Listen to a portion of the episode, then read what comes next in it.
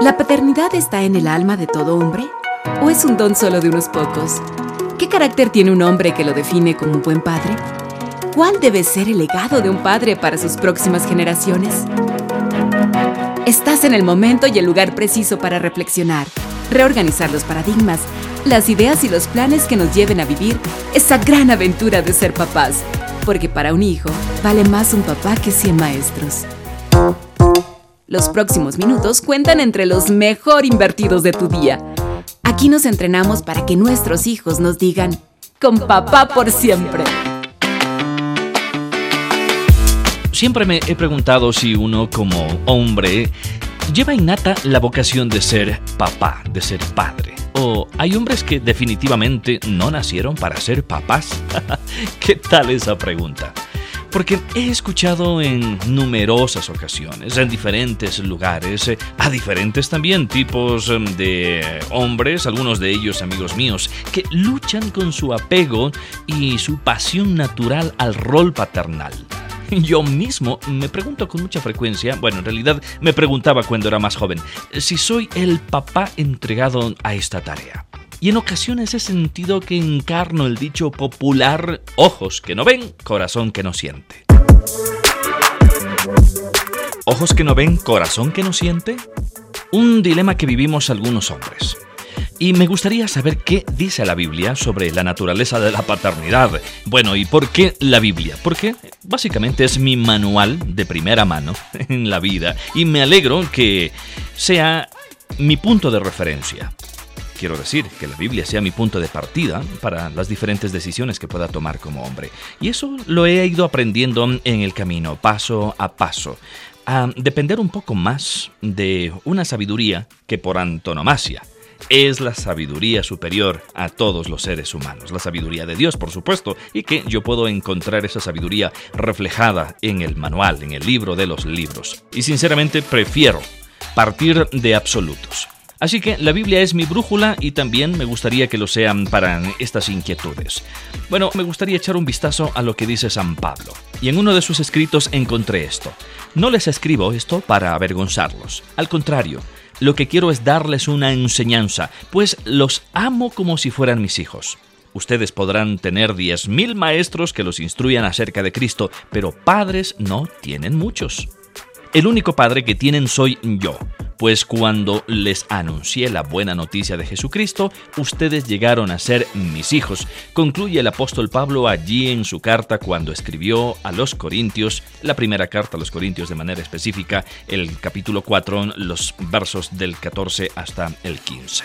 La paternidad. ¿Es o no es un asunto que está en el alma del ser humano? Bueno, eso lo resolvió Pablo hace aproximadamente dos mil años atrás ya. Pero de allí para acá, ¿cómo es la paternidad? ¿Cómo se concibe hoy la paternidad de manera general? Antes de seguir avanzando, me gustaría que escuchemos estos datos. La paternidad es uno de los ejes importantes de la identidad masculina. Ser padre es una práctica respetada en la vida de un varón, en donde los aspectos de su vida son reinterpretados con base en esta experiencia. El hombre padre deja de ser el niño, el hijo, redefine sus amigos, busca nuevos amigos, fortalece su relación de pareja y establece una familia donde él es el que responde por ella. Fuller 2000. Bien, una vez más quiero plantearte la pregunta. ¿La paternidad está en el alma de todo hombre? De lo que he averiguado, Pablo no tenía hijos de consanguinidad. Me pregunto entonces qué estímulo previo tenía que le haya despertado su instinto natural de ser padre al apóstol Pablo.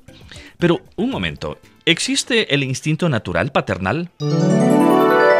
Déjame contarte que cuando por primera vez estuve cara a cara con mi hijo recién nacido, allí en la clínica, no sentí una euforia por la experiencia de ser papá por primera vez. A ver, claro que me habría gustado, habría querido saltar de alegría como muchos hombres si lo hacen, pero no me pasó eso a mí. Así que me preocupé un montón porque sentía que no encajaba en el estereotipo probable de un hombre que está esperando ser papá y da un salto de alegría al ver a su hijo nacer. Bueno, tristemente, por así decirlo, a mí no me pasó eso. Bueno, tampoco quiero decir que no sentía absolutamente nada. Más bien tenía sentimientos que sinceramente no podía explicarlos. Tal vez nostalgia, temor, no sé, pero no me sentía como el niño que da un salto al recibir un carro nuevo, por supuesto que no. Pero algo me estaba pasando, de eso sí estaba seguro.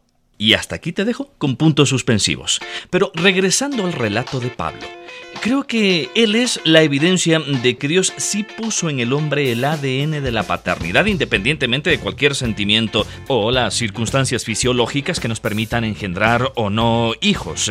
Me refiero a engendrar a nivel físico, porque el hecho de que tengamos el ADN de ser padres, uno bien puede ser padre, por ejemplo, espiritual en el caso del apóstol Pablo, es decir, estaba en él esa capacidad en su mente, en su nivel racional, en su nivel emocional y en su nivel espiritual, estaba en él la capacidad de ser papá, de sentirse padre, de sentir lo que implica la responsabilidad de cuidar a una persona y en este caso particular como padre, cuidar a un hijo, cuidar a otra persona como creación de Dios, tomando en cuenta que un hijo no necesariamente tiene que partir del hecho de que nosotros engendramos de la nada, sino que nos convertimos en co-creadores de Dios. Por lo tanto, la naturaleza de ser padres en nosotros refleja la misma naturaleza de Dios, nuestro Padre.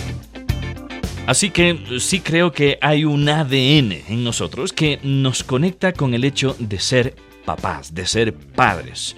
Tiene que ver con la naturaleza, con la esencia, con el propósito natural de nuestra vida, que a veces puede estar latente en nosotros, pero ese ADN nos define como seres paternales. Si ves, estoy hablando un asunto de ser. Y creo que eso es coherente con el mandamiento de multiplicaos. Así que tenía entonces dos problemas. Uno, que conocía la Biblia. Dos, que yo no sentía mucho lo que se supone debe sentir un hombre cuando ve a su hijo allí al frente suyo. Entonces, ojos que no ven, corazón que no siente. Sigo insistiendo con esta pregunta. En parte creo que sí, y en parte no. Sí, por nuestro diseño cerebral descompartimentado. ¿Qué significa esto? Nosotros los hombres tenemos un punto de enfoque súper cerrado, específico. No podemos atender cinco cosas a la vez. Cuando uno está enfocado en una tarea, está enfocado en esa tarea e incluso con las emociones, con la mente, con el cuerpo, está enfocado en esa tarea. Y si por otro lado respondo a esta pregunta de ojos que no ven, corazón que no siente, que no creo que es así, porque no deberíamos ser insensibles ni abstraernos de nuestro rol paternal, o mucho menos alejarnos de nuestra afectividad, porque es algo que sí podemos y debemos aprender. Requiere, por supuesto, intencionalidad, disciplina, pero sí es algo que podemos construir. Entonces empecé no solo a reflexionar, a investigar, sino a dar pasos concretos. ¿Cómo es que yo puedo romper ese mito de ojos que no ven, corazón que no siente? Y al final creo que sí, es un mito, porque uno puede llegar a ser un papá que le emociona el rol paternal, aun cuando no esté presente cara a cara allí en familia, con los hijos de manera presencial. Y entre algunas cosas que yo hice particularmente, me ayudó mucho algo que descubrí en algunas de mis lecturas. Y tiene que ver con algunos pasos concretos que deberíamos dar, que uno debería dar, para ir desarrollando esa sensibilidad emocional. Sobre todo que creo que es el mayor punto de quiebre en este dilema de ojos que no ven, corazón que no siente. ¿Qué fue, entre otras cosas, que yo hice? De manera intencional, sacar tiempo para estar con mis hijos en casa, para salir a pasear con mis hijos, para salir a comer, hablar con ellos por teléfono eh, en el día, no es que a cada rato, a cada hora, pero por lo menos una vez en el día, o esa experiencia de conversar con ellos eh, de cuando en cuando, saltándose un día, de traerlas a mis hijos a la oficina, que conozcan dónde trabaja papá, qué hace papá, en fin, significó ir involucrándoles a mis hijos en mi experiencia productiva mm, de hombre, en el trabajo, por ejemplo, y en algunas otras actividades. Y de paso yo también involucrarme en sus vidas, en sus curiosidades, en sus deseos, en sus anhelos eh, como, como niños, luego como adolescentes eh, y, ahora como jóvenes eh, ya grandecitos que están entrando a una juventud adulta. Trabajar en tener experiencias lúdicas, experiencias emocionales, experiencias afectivas con mis hijos fue muy importante. Y mientras más uno repite esas experiencias, más gusto le va agarrando a esa tarea de ser papá y cuando está de casa, lejos de, lejos de los hijos, estar emocionalmente conectados con ellos. Bueno, esas han sido parte de mis experiencias en esa tarea.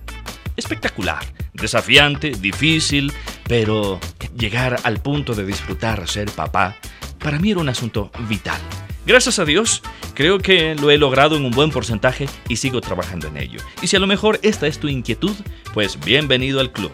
A veces uno parece que encarna ese adagio popular de ojos que no ven, corazón que no siente, pero en realidad creo que es un mito, porque uno lo puede romper. Y me encantaría que seas parte de este diálogo y que estés aquí para el próximo episodio con más inquietudes alrededor de cómo lograr ser ese papá que deja una huella, que marca el corazón de los hijos, para siempre. Ha sido un gusto caminar contigo estos minutos. Soy Duval Rueda. También han cooperado para la producción de este episodio Belén Chicaiza Bonilla y Betty Guerra. Esta es una producción de HCJB La Voz de los Andes.